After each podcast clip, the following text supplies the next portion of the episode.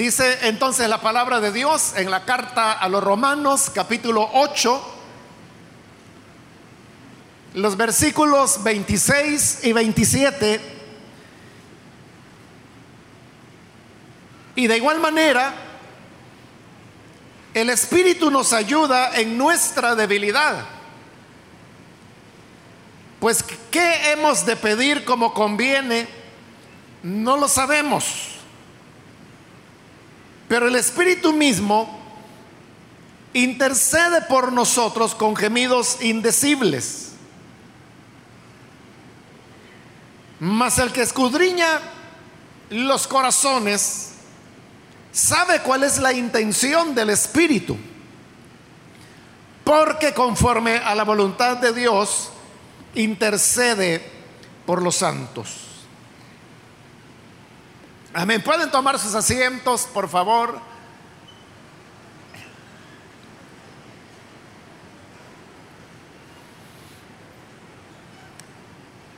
Como lo saben muy bien porque se ha anunciado, el tema para este culto juvenil es la oración. Y me gustaría comenzar hablando de este tema de la oración,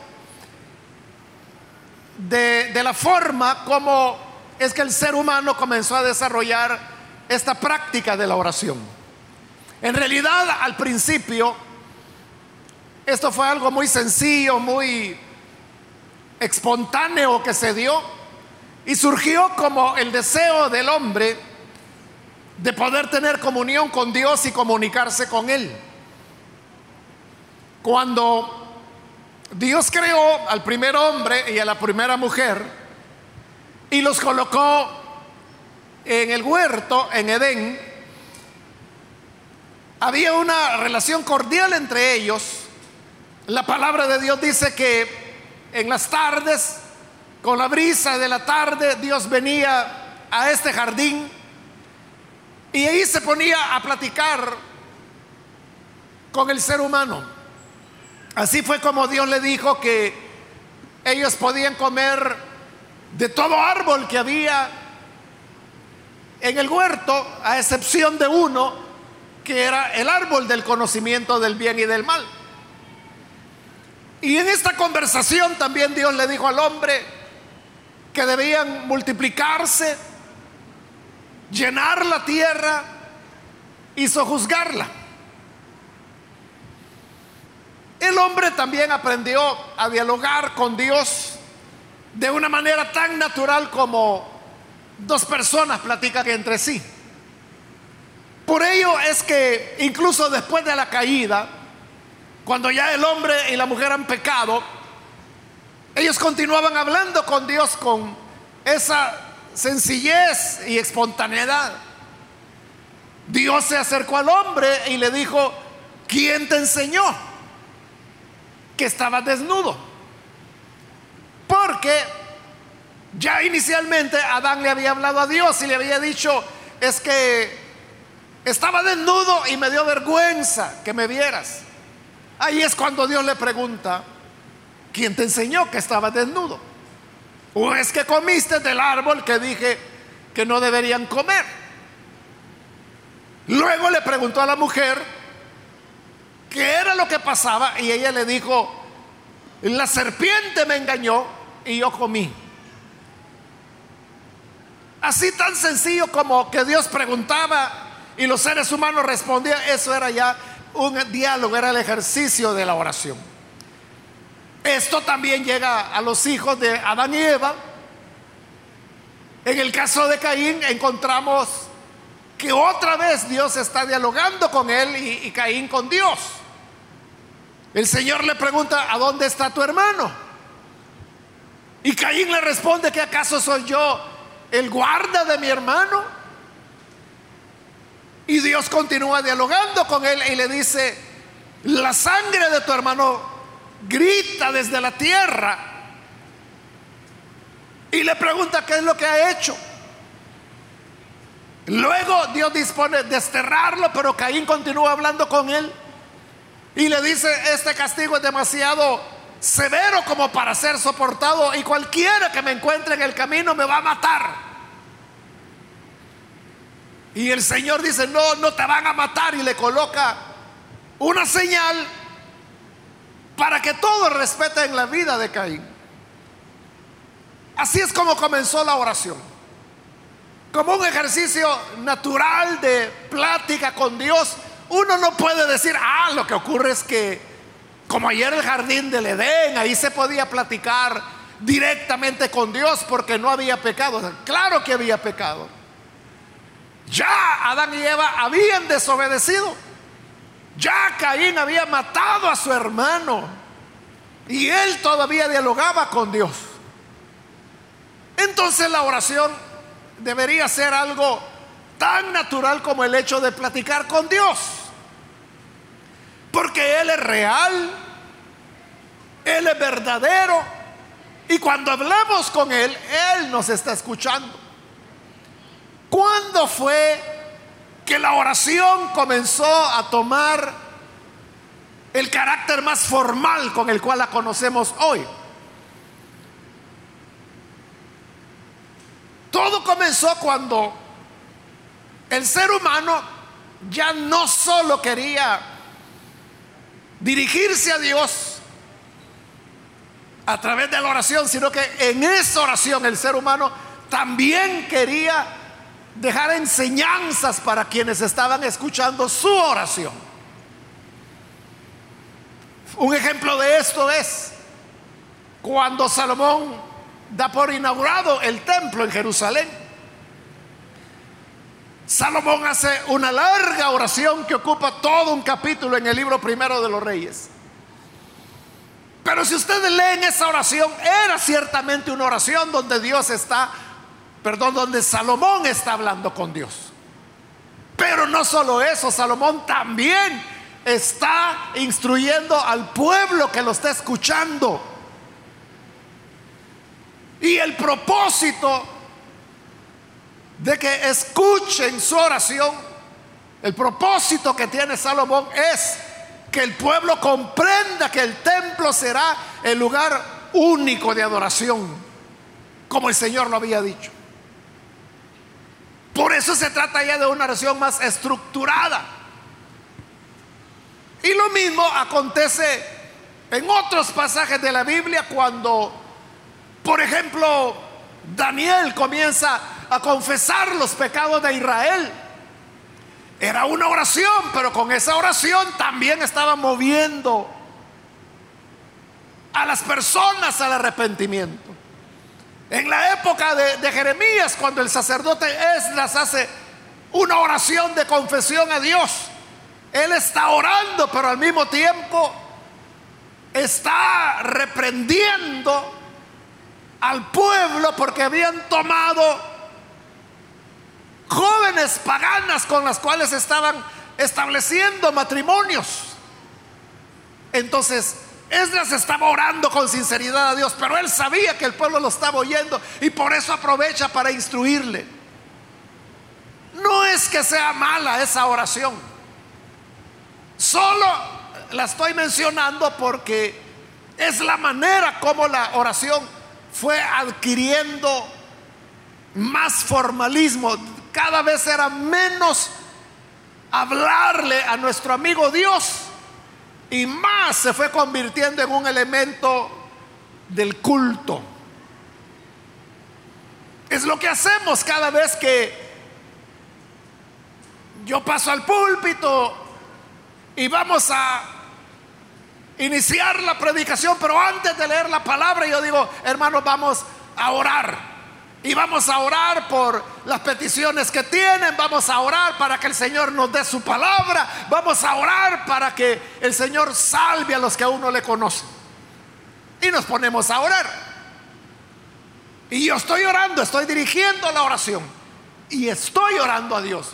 Pero al mismo tiempo con esta oración, como acabo de decirlo, estoy dirigiendo su oración entonces le estoy hablando a Dios, pero usted está escuchando y yo sé que está escuchando y porque usted está escuchando es que yo le voy orientando en lo que vamos a orar. Entonces la oración se va convirtiendo, como le digo, e-, en algo litúrgico. Entonces lo que ocurrió fue que hubo poetas, hubo hombres y mujeres que tenían muchas, mucha creatividad y comenzaron a escribir oraciones que no solo eran eh, muy sinceras, sino que también eran, eran hermosas, eran como poemas. Eso es lo que hoy llamamos salmos. Y por eso es que a las personas les encantan tanto los salmos. Los salmos, como otras veces lo he explicado, o era letra de cantos, o eran poemas, o eran oraciones. Así es como Israel ya no platicó espontáneamente con Dios, sino que lo que hizo fue usar los salmos para la oración. Y eso es hasta el día de hoy. Los judíos, los que practican el judaísmo, ellos no oran. Ellos rezan. ¿Y cuál es la diferencia entre orar y rezar? Orar es expresar espontáneamente al Señor lo que se le quiere decir. Rezar es repetir algo que se sabe de memoria. Yo puedo rezar, por ejemplo, el Salmo 23 y decir, el Señor es mi pastor, nada me falta, en lugares de delicados pastos me hará descansar. Y lo puedo decir de memoria y estoy haciendo una oración. Eso es lo que los judíos hacen. Probablemente ustedes han visto fotografías o han visto documentales o películas donde los judíos para orar llevan un pequeño librito negro, más o menos del tamaño de mis manos. Y ellos están orando, pero están viendo el librito, es que están leyendo. Por eso le digo, ellos no oran, ellos rezan. Y esto se fue estandarizando tanto que incluso, bueno, los judíos tienen dos oraciones que son las más importantes de su religión. Una es la que se llama la Shema, que está basada en el libro de Deuteronomio, las palabras famosas, oye Israel, el Señor, tu Dios, uno es. Esa es la Shema, que tienen que rezarla todos los días los judíos. Y la otra es la que se llama la amidad. La amidad es una oración mucho más extensa porque tiene 18 peticiones.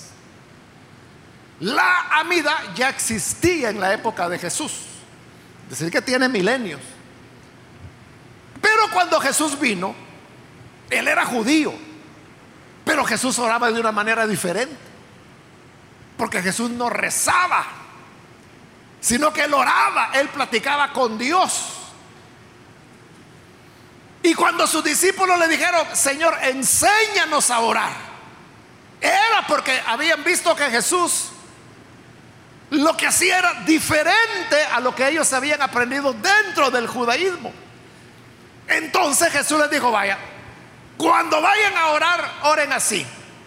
Digan, Padre nuestro que estás en los cielos, santificado sea tu nombre, venga tu reino hágase tu voluntad en la tierra así como en los cielos. El pan nuestro de cada día, dánoslo hoy. Perdona nuestras ofensas. No nos dejes caer en tentación y líbranos del mal.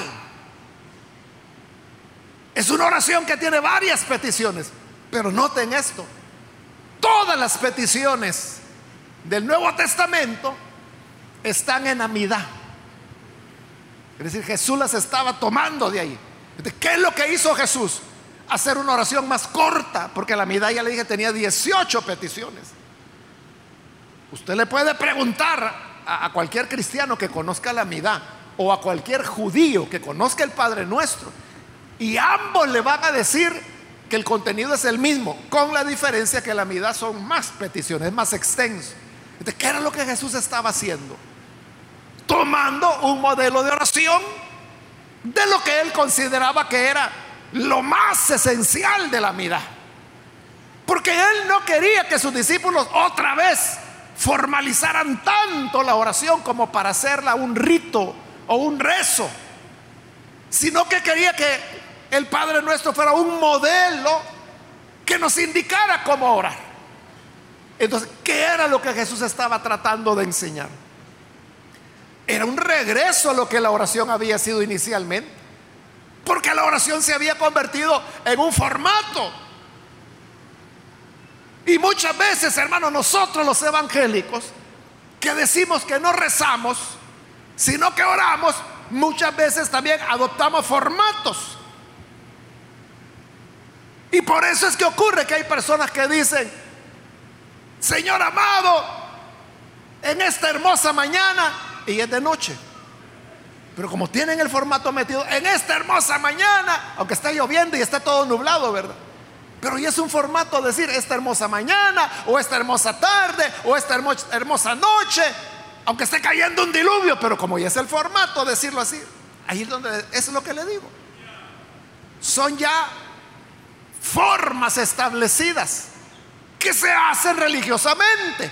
Ahora, yo no digo que las personas estas que de memoria tienen ya un formato y que lo repiten y lo repiten y lo repiten y lo repiten. Yo no le estoy diciendo que no, no estén orando con sinceridad.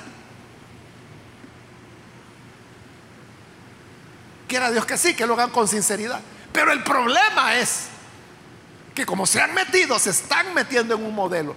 E, es solo repetir ciertos eslóganes o ciertas frases ya aprendidas en esta hermosa mañana, en esta hermosa tarde. Te damos gracias Señor, perdónanos si te hemos ofendido. Yo te pido perdón Señor por lo que pueda haber hecho. Son ya, o cuando vamos a comer, gracias te damos por el alimento que nos has provisto. Bendice las manos que lo prepararon o sea, lo que Dios tiene que bendecir es el alimento que tú, vas a comer, no las manos que es saber quién fue, ¿verdad? Y que quizás ni sabe que tú los estás comiendo. Pero son ya frases enlatadas, podríamos decir, que, de memoria las repetimos. Jesús lo que quería era volver a los creyentes a una relación cuando dijo, miren, cuando ustedes vayan a orar, ustedes díganle, papá, Papá nuestro, santificado sea tu nombre, bendito sea Señor. Estaba hablando de como cuando yo le hablo a mi papá. Como fue al principio, yo hablo, Dios me escucha, Él me responde, dialogamos. Y la oración no es otra cosa más que esa plática sincera con el Señor. Ahora hay en el Nuevo Testamento, tanto en Jesús como en los apóstoles, podemos encontrar que ellos podían orientar la oración de diferentes maneras. Una era peticiones, que es, hermanos, la razón que más frecuentemente lleva a los creyentes a orar. Al punto que muchas veces nosotros creemos que la oración es equivalente de hacer peticiones. Y no tiene nada de malo. Hacer peticiones cuando oramos. Pero la oración no es solo es pedir. Pero no está mal pedir. Lo malo es que solo nos quedemos pidiendo. ¿qué le podemos pedir a Dios? Bueno, todo lo que Jesús dijo.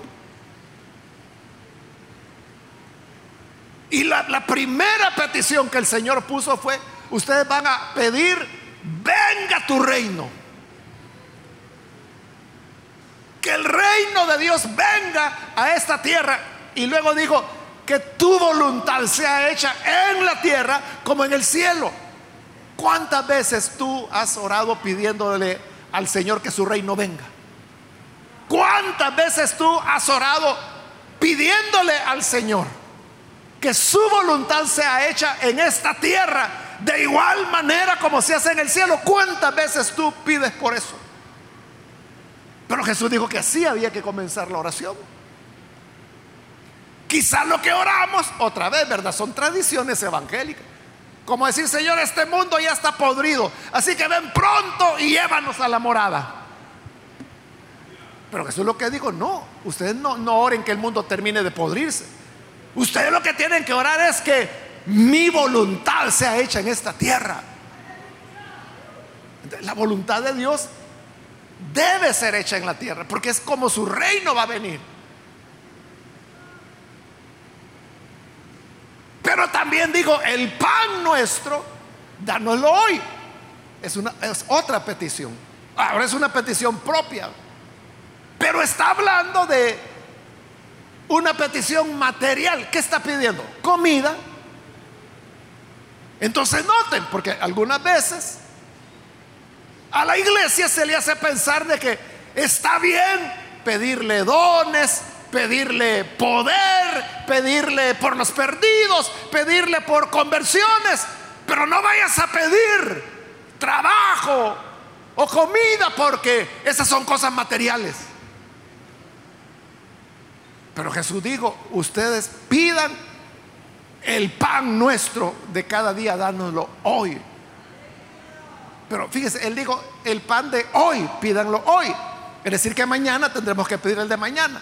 Y el de pasado mañana, pasado mañana, todos los días tenemos que estarle pidiendo a Dios por nuestro alimento, por el techo, por el trabajo, por todo lo que necesitamos. Y no tiene nada de malo porque es simplemente reconocer que todo cuanto recibimos viene de la mano y de la gracia del Señor.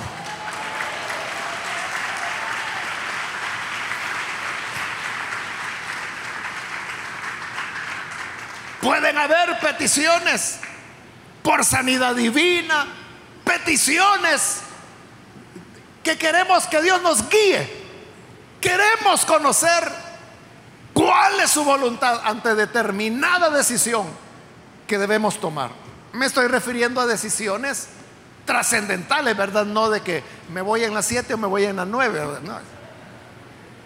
Estamos hablando de decisiones como a dónde voy a vivir qué voy a estudiar o no voy a estudiar. Ese tipo de peticiones que son trascendentales, no las deberíamos tomar sin consultarle a Dios. Pero en las oraciones no solo hay peticiones, otra variante de la oración es lo que se llama la acción de gracias. Ahí no se le está pidiendo nada a Dios. Ahí simplemente lo que se está haciendo es que le estamos dando gracias a Él. Fíjense este dato curioso. En las cartas de Pablo, en varias de ellas, Pablo escribía sus oraciones. en las cartas, dentro de sus cartas, ahí están escritas las cosas que él oraba. Y este es el dato interesante que casi todas, no todas, porque hay un par que no, pero casi todas las oraciones de Pablo eran acciones de gracias. No pedía nada. Hace décadas, hermanos, iniciando, bueno, no, no iniciando el ministerio, ya tenía como cinco años, algo así. Y en una ocasión, hermanos, eh, dando la doctrina, la doctrina básica, eh, llegué el tema de la oración, entonces yo impartí el tema de la oración, pero en esa ocasión, en ese culto, yo hablé sobre este tema de la acción de gracias. Entonces, expliqué qué era la acción de gracias, cuáles eran sus características, por qué se debía hacer. Y ya para finalizar, yo le dije, vaya hermanos, para cerrar y para poner en práctica lo que hemos aprendido, les dije, vamos a orar. Pero le voy a pedir un favor, les dije, nadie haga ninguna petición. No vaya a pedirle nada a Dios. Solo vamos a darle las gracias. Vamos a hacer una acción de gracias. Amén, dijeron bueno, Bueno, pongámonos de pie. Y se pusieron en pie los hermanos. Esa oración duró como tres o cuatro minutos. Porque no estamos acostumbrados a hacer acciones de gracias. Entonces, si yo digo, démosle gracias a Dios, vaya, está bien. Señor, te doy gracias por todo. Gracias por todo lo que tú me has dado. Gracias porque tú eres bueno. ¿Qué más digo? Bueno, gracias por permitirme darte gracias. Y luego, pero si fueran peticiones, hermano, usted puede pasar de rodillas una hora pidiéndole a Dios, porque está pidiendo.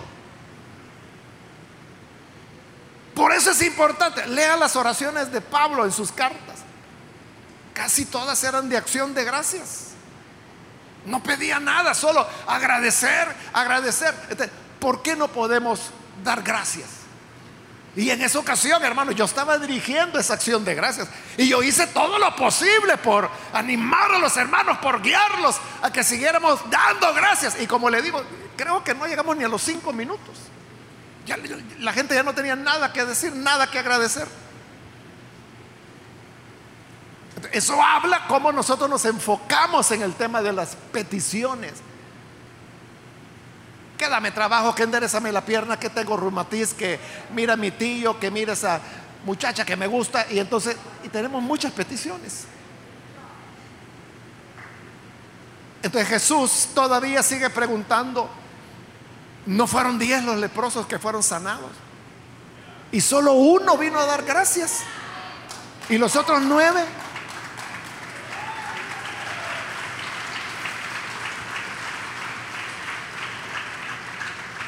Debemos aprender entonces a dar acciones de gracias. Pero hay otro tipo de oración también que no no tiene peticiones, tampoco es una acción de gracias. En este otro tipo de oración la persona lo único que quiere es tener intimidad con el Señor. Estar en su presencia estar cerca de Él. Hay un libro fabuloso que por cierto ha sido reimpreso hace como dos años, algo así. hoy eh, estuvo descontinuado muchos años, pero hoy se encuentra en las librerías cristianas.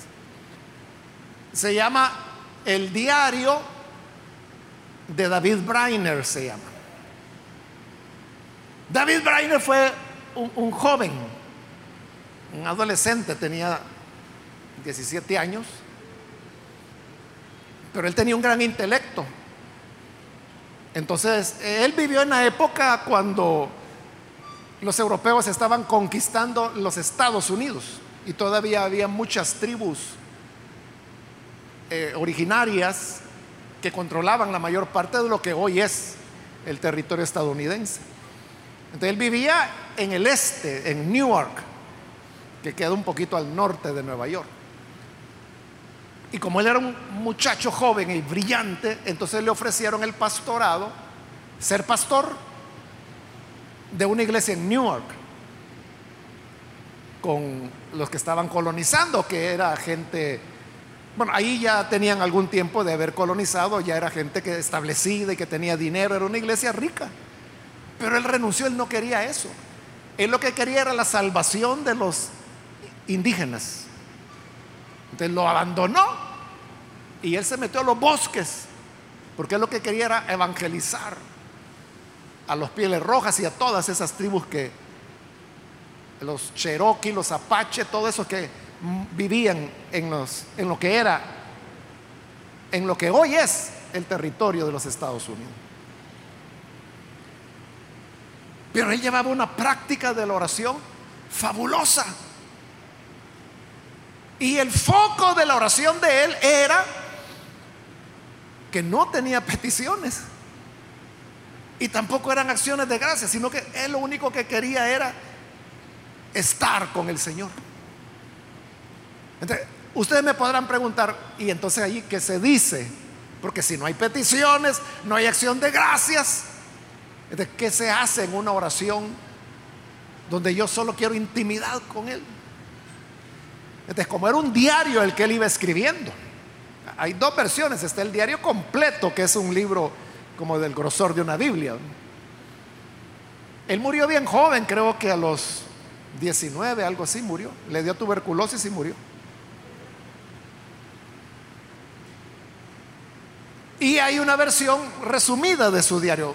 Pero cualquiera que la encuentre, yo le recomiendo, léanlo. Cuando él describe cómo eran sus experiencias en la oración.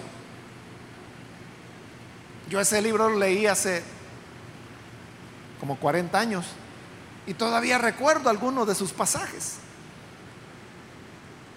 Un día él va al bosque para orar, entonces es ya es la época fría en los Estados Unidos, más o menos por este tiempo. Y se pone a orar debajo de un árbol, él solo, en el bosque.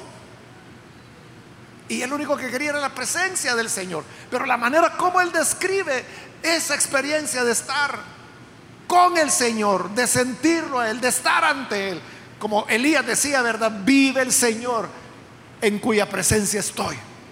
Eso es lo que David Brainer quería, estar en la presencia del Señor. Entonces él dice, aunque hacía frío y estaba al aire libre, dice, yo estaba empapado en sudor.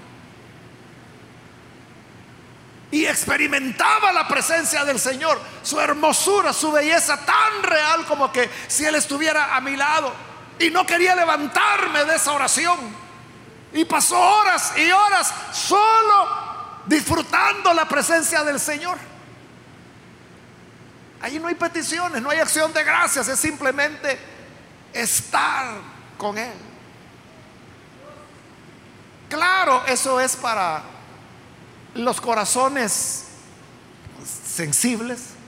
No es que haya unas personas más sensibles que otras, es que hay personas que logran desarrollar esa mayor sensibilidad. ¿Y cómo es eso?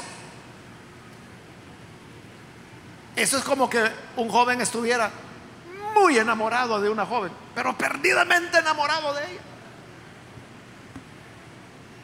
Y le dice, aunque no, no toque, pero ni la punta de tu dedo, aunque no te abrace, aunque no me mires, aunque no me digas nada, pero tan solo déjame escuchar tu respiración y eso me va a dar vida. Ese encantamiento, en ese caso es con una cipota.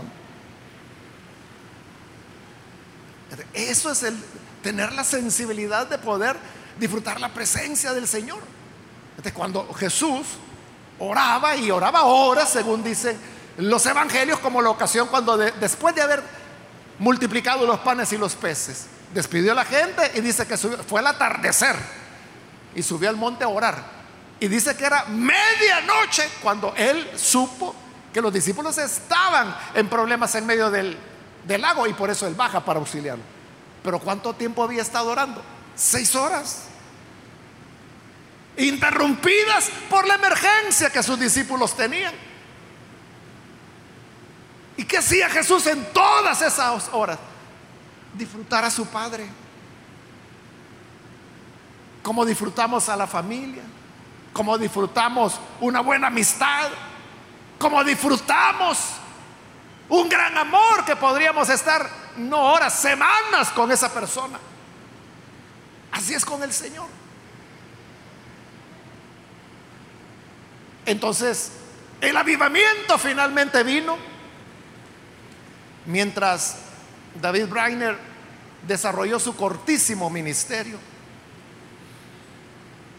Y lo paradójico es que como él utilizaba intérprete, él predicaba en inglés, pero usaba intérpretes que traducía para los, los indígenas que le estaban escuchando. Entonces, en esa ocasión, cuando el levamiento comenzó, sucede que el traductor se había emborrachado. Y ahí estaba borracho, pero aún así traducía. Entonces, eso no lo detuvo. Presentó, habló de Jesús, pero ¿quién estaba hablando de Jesús? Este joven que pasaba horas en intimidad con el Señor. Entonces, el resultado fue que hubo una de conversiones. Y allí comenzó el avivamiento. Y fue un avivamiento que ya no paró. Pero duró poco porque, o sea, lo que duró poco fue la vida de él, porque como le dije, él adquirió la tuberculosis, enfermó, cayó en cama,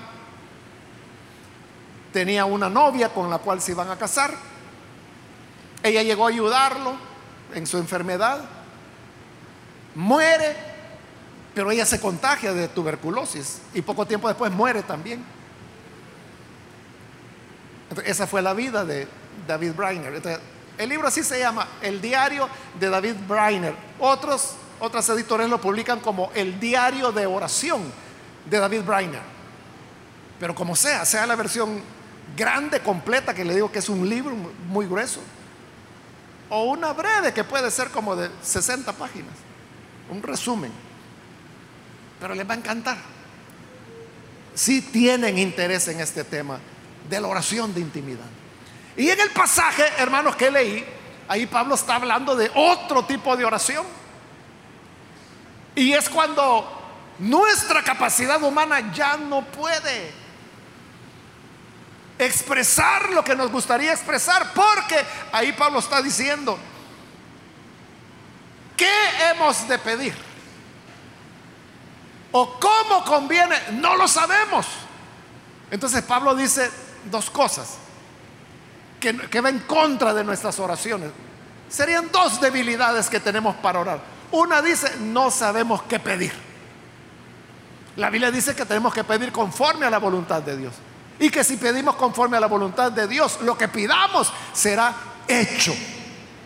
Pero eso nos lleva a la otra pregunta, ¿verdad? ¿Y cuál es la voluntad de Dios? Entonces Pablo dice, no sabemos qué pedir.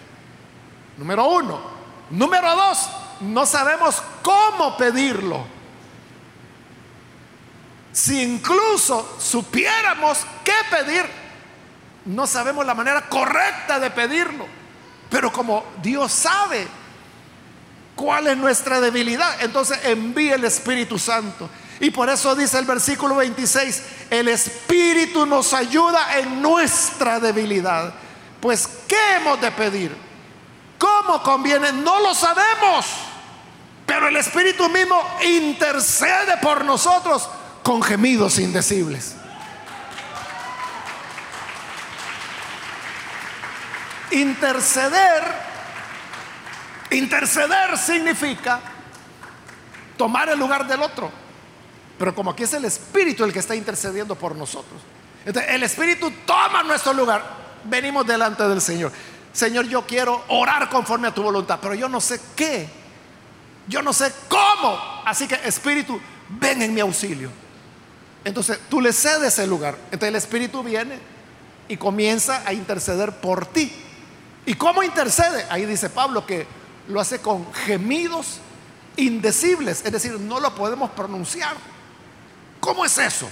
Bueno, puede ser con lenguas.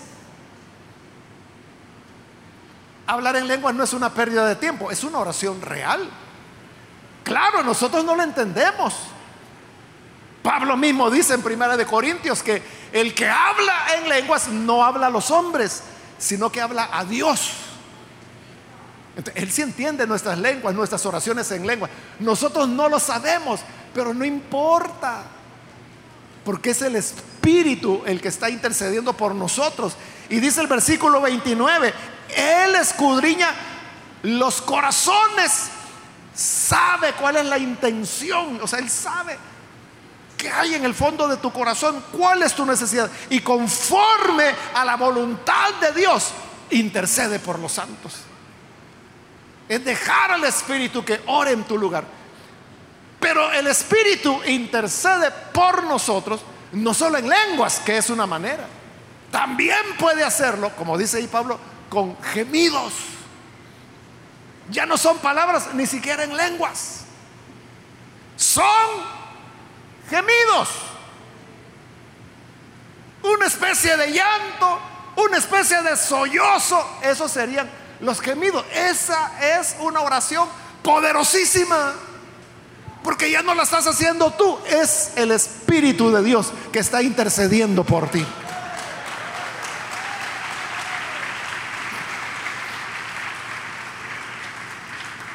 Todo esto significa que entonces la oración es una aventura maravillosa.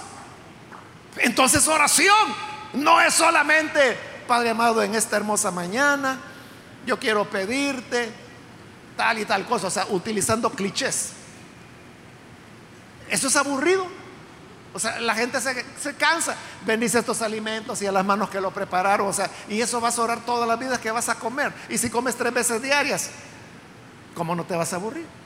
Pero si tú permites que la oración sea esa relación de amistad con Dios, de intimidad con Él, si tú le permites al Espíritu que interceda por ti, que lo haga en lenguas, que lo haga en gemidos indecibles,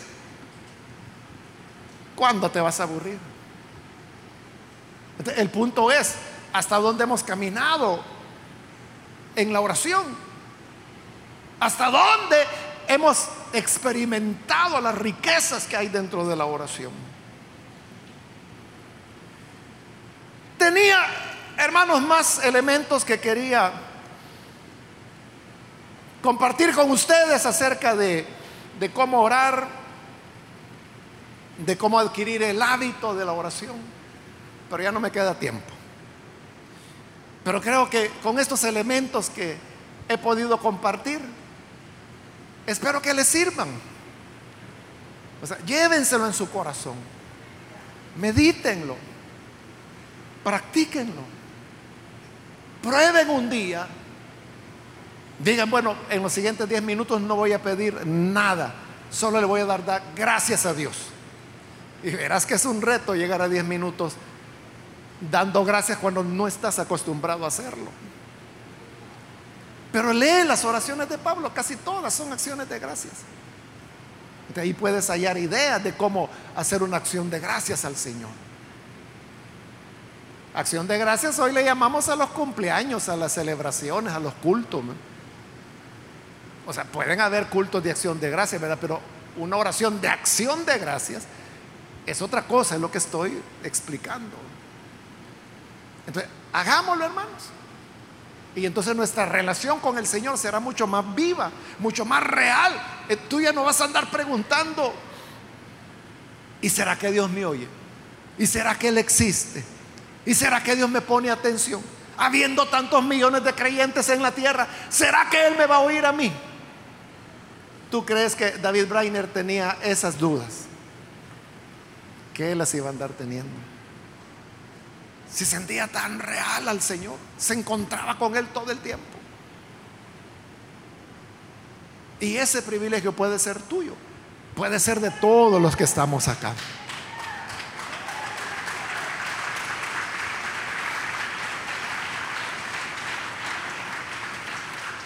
Vamos a cerrar nuestros ojos.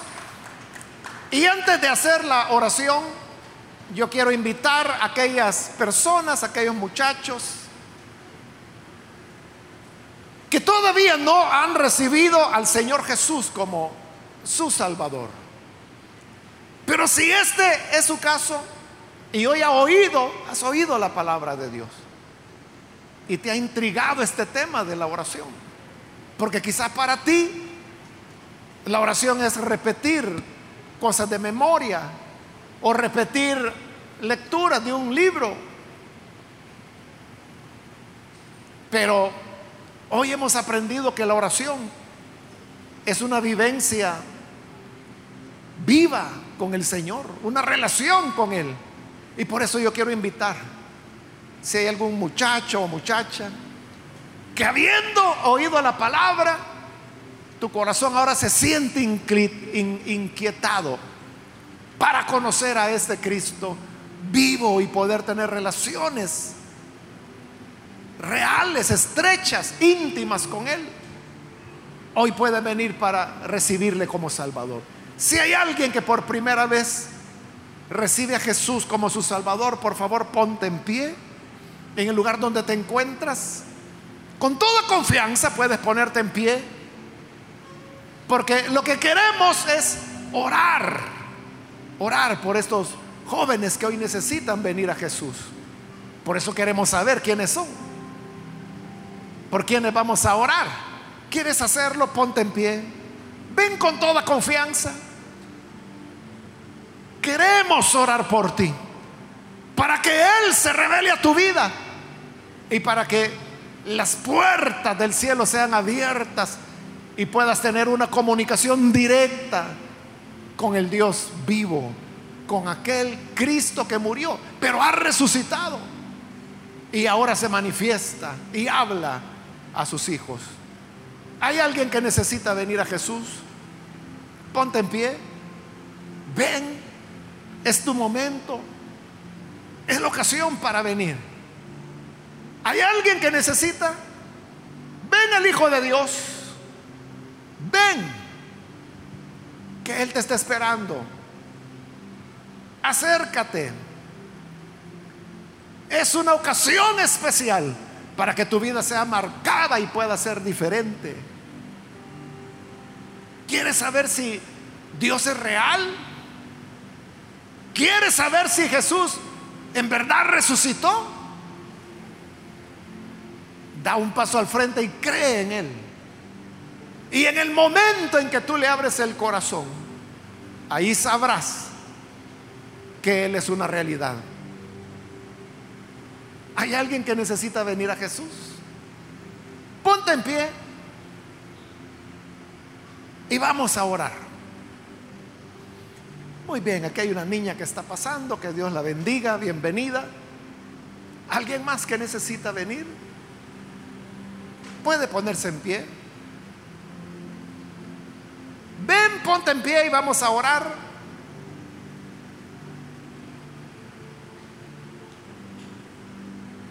Muy bien, aquí hay otra joven, bienvenida. Dios te bendiga. Alguien más que necesita venir. Alguien que quiere experimentar el poder de la oración. La oración, dijo el Señor, mueve montañas. Para el que ora no hay nada imposible. La oración es efectiva, funciona. ¿Quieres entrar a este ámbito de la oración? Ponte en pie. Recibe a Jesús y vamos a orar por ti. Muy bien, aquí hay un muchacho que pasa, bienvenido, Dios te bendiga. De este lado hay otro joven más, bienvenido también. Alguien más que necesita venir a Jesús. Ponte en pie, acércate.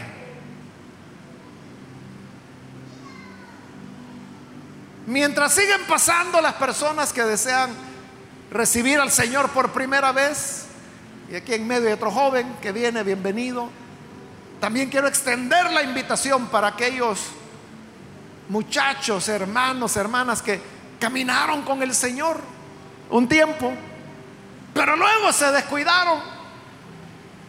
Y a lo mejor tú no sabes si estás con el Señor o si ya no, pero quieres reconciliarte. Ponte en pie también. Muy bien, aquí hay dos niñas que pasan, bienvenidas, Dios les bendiga. De este lado hay otra joven, Dios la bendiga, bienvenida también. Alguien más que necesita venir a Jesús, ya sea que es primera vez que vienes o si te está reconciliando. Ven al Señor, ponte en pie y vamos a orar.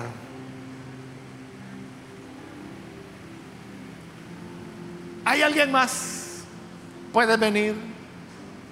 Muy bien, de este lado hay otra joven, Dios la bendiga, bienvenida. Otra persona que viene a Jesús, ya sea por primera vez o si se trata de un reconcilio.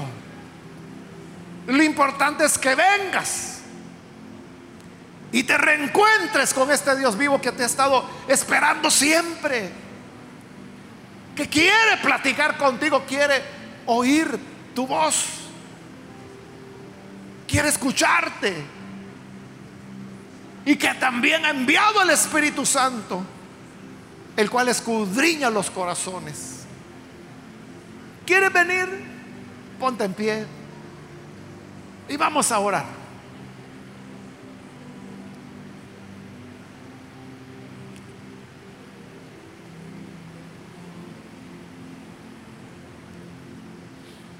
Termino la oración, más bien termino el llamado. Pero si hay alguien más, voy a hacer ya la última invitación, la última llamada. Muy bien, aquí hay otro joven, Dios te bendiga, bienvenido hermano. Pero si hay alguien más que necesita venir, pase porque esta fue la última llamada que hice y vamos a orar en este momento.